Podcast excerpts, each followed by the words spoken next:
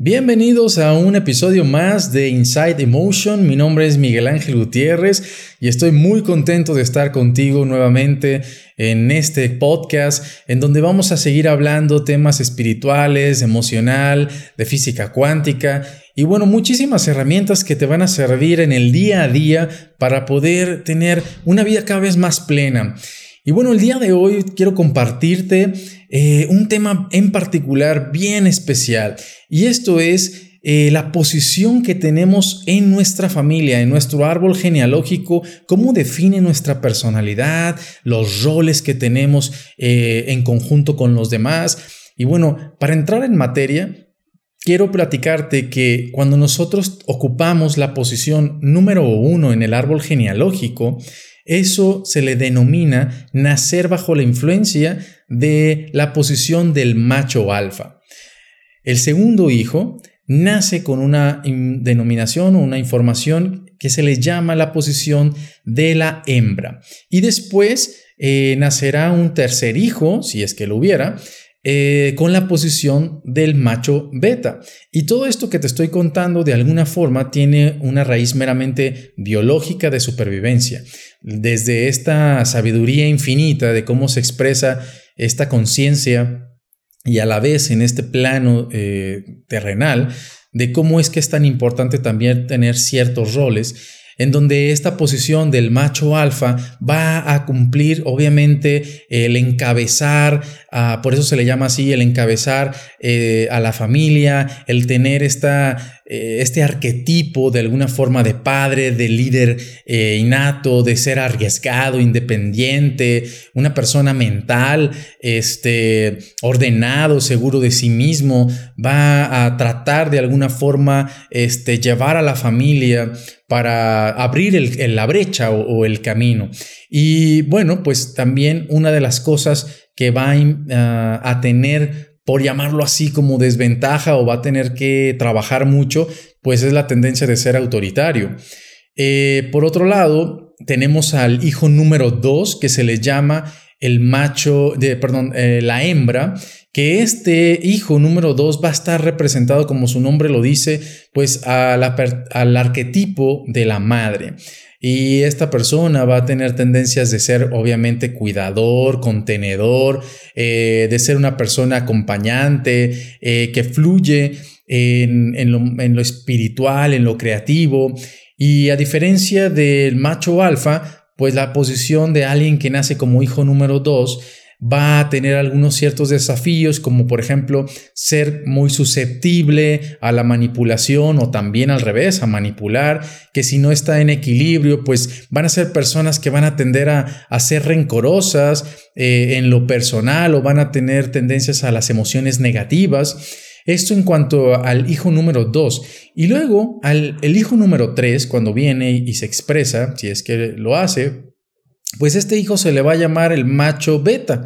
Eh, yo no sé si tú sepas, pero especialmente en el estudio de la manada de lobos, esto se lo aprendí a, un maestro mío, eh, que proviene de la información del doctor Hammer, en que él se daba cuenta que, por ejemplo, que en las manadas de los lobos, Normalmente siempre hay un macho ah, alfa y todos los demás de no tienen, los machos betas no tienen eh, copulación porque digamos que no tienen el permiso. Cuando este macho alfa se muere, entonces dentro de ellos hay una especie de, de pelea por esa posición, que es el que va a guiar a, la manada. Y entonces, bueno, pues solamente el que gane esa eh, trifulca, esa lucha, este, de, notar quién es el más fuerte, pues es el que se queda con la posición del, del macho alfa, ¿no? Y, y, bueno, pues tiene un sentido, ¿no? Porque el hijo número uno, como bien decíamos, pues es cabeza de familia, es eh, un líder. Y Obviamente para que la biología se pueda seguir expresando necesita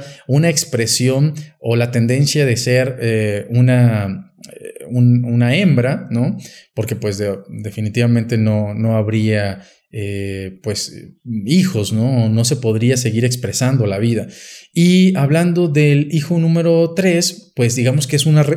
es un reservorio, porque, bueno, si por alguna razón se llega a morir este macho alfa, que pues tendría más tendencia a hacerlo porque anda, eh, no sé, yendo a la casa, este, se enfrenta eh, como punta de lanza para cuidar al resto de los que vienen detrás, pues tiene más posibilidades pues de perder la vida. En ese caso, pues entraría al quite pues este hijo número 3 o esta posición de macho beta eh, que, bueno, te quiero comentar sus características. Este hijo, por ejemplo,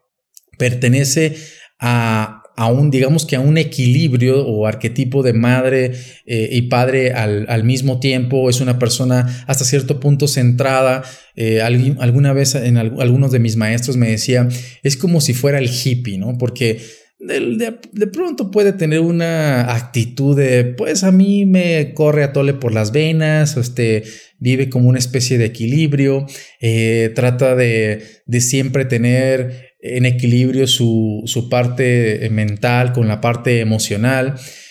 Pero, eh,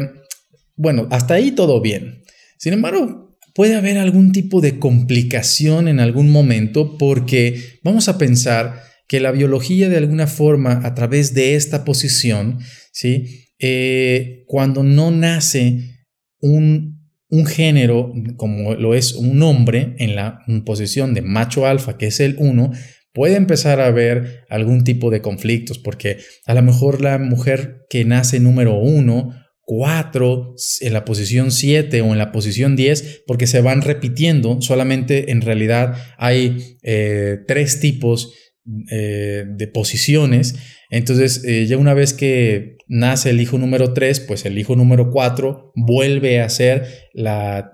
vuelve a tener la tendencia de ser la posición del macho alfa.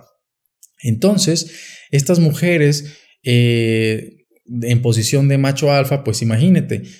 puedes tener conflictos ah, no solamente de tipo de desvalorización o de no merecimiento, porque de alguna forma estaban esperando eh, a nivel biológico, pues un, un género que no le corresponde biológicamente. Además, aunado a eso, si sus propios padres deseaban que fuera su primogénito un varón, entonces ahí es donde todavía viene un doble problema, porque a lo mejor este, esta bebé posiblemente pueda tener un conflicto de rechazo, por ejemplo, ¿sí? Y entonces, eh, no quiere decir que forzosamente tenga que nacer el, el género como le corresponde a la posición biológica de lo que te acabo de explicar de rangos de hermandad, pero digamos que lo ideal sería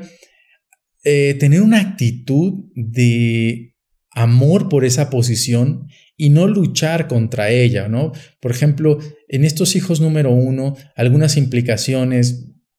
eh, lo que va a, a, atender es que si es varón, este, se van a reforzar mucho las características del macho alfa y esto, como les decía en un principio, pues puede tener la tendencia a ser autoritario, a diferencia que una mujer puede estar sintiéndose muy limitada o en una sensación de no merecimiento.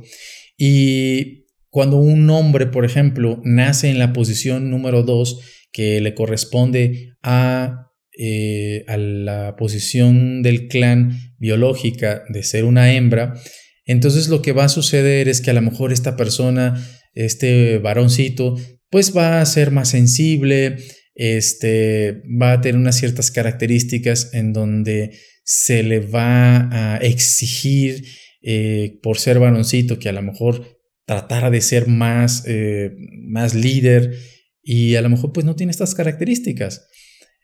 Y lo mismo sucede con el hijo número 3, que va a ser mucho más este, polite, mucho más equilibrado, pues también a lo mejor por ser varoncito, si es que lo es en esta posición 3, pues a lo mejor la familia le puede empezar a exigir que sea más proactivo y esto puede empezar a generar ciertos conflictos. Lo más importante de saber esto, de la toma de conciencia, número uno, es la aceptación, es decir, eh, el poder eh, abrazar con amor esa posición que nos tocó y no pretender eh, ser otra cosa que no somos, porque también luego vienen eh, otras complicaciones a la hora de que, por ejemplo, un niño ah, no pudo nacer o se murió muy pequeño o fue un aborto, eh, ahí es donde empiezan a haber ciertos desplazamientos. Voy a poner un ejemplo. Vamos a pensar que el hijo número uno fue un aborto, ¿sí? Y entonces el 2 nace el 2 que ocuparía el lugar de una hembra y entonces se desplaza a ser macho alfa. Y lo que va a pasar en su psique, en su personalidad, es generar algún tipo de resentir o de necesidad de, de hacer más por la familia cuando es un lugar que no le está correspondiendo.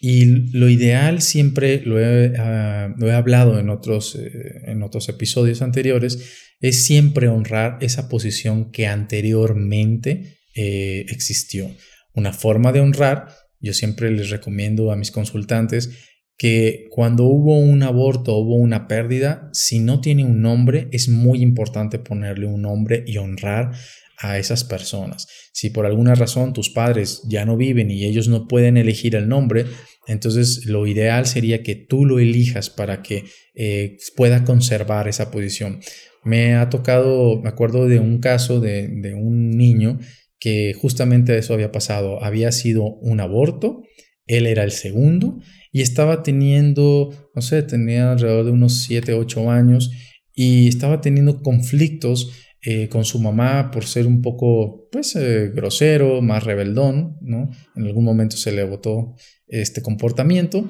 y yo le comenté que lo ideal sería que le dijera eh, que, él, que él tenía un hermanito que no pudo nacer y que se llamaba tal, o sea, ya le habían puesto un nombre,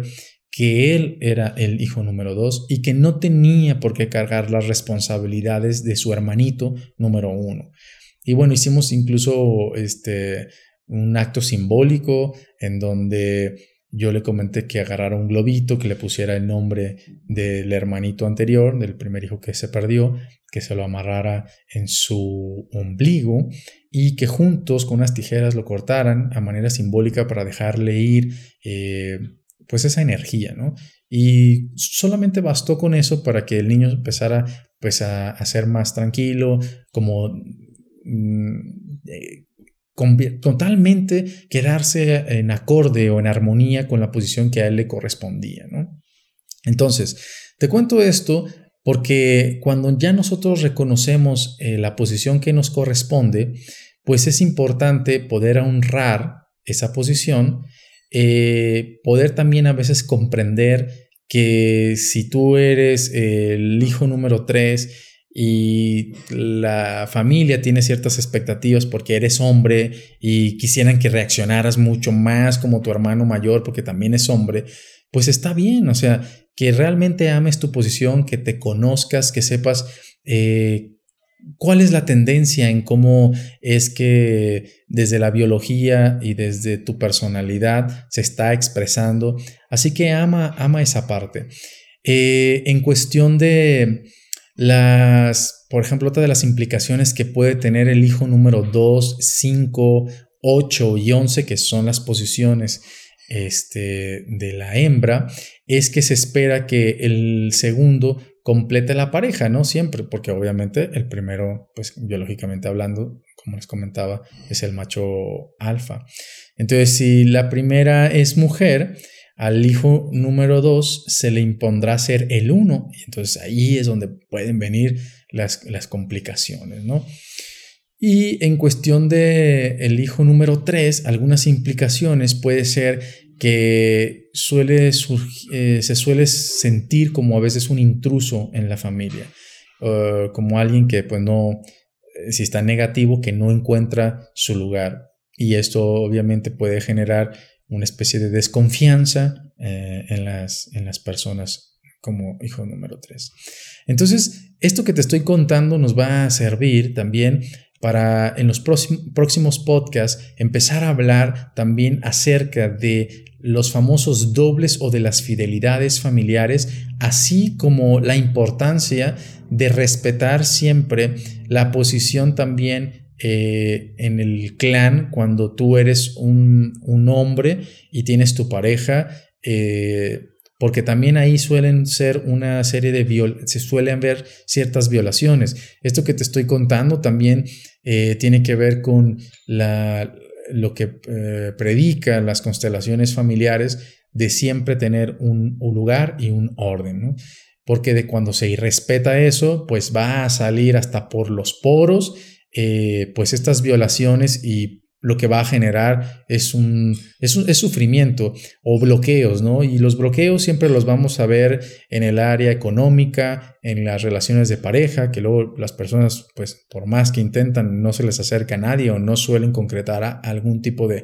pareja. Y también eh, otra de las formas de cómo se bloquea, pues es en la salud. Entonces, bueno, vamos a seguir teniendo más información en los siguientes podcasts. Me alegre que estés en esta ocasión eh, compartiendo este momento conmigo. Te mando un abrazo donde quiera que estés y espera el siguiente episodio. Hasta luego y que estén muy muy bien y que tengan un excelente 2021 lleno de magia, de amor y de realización.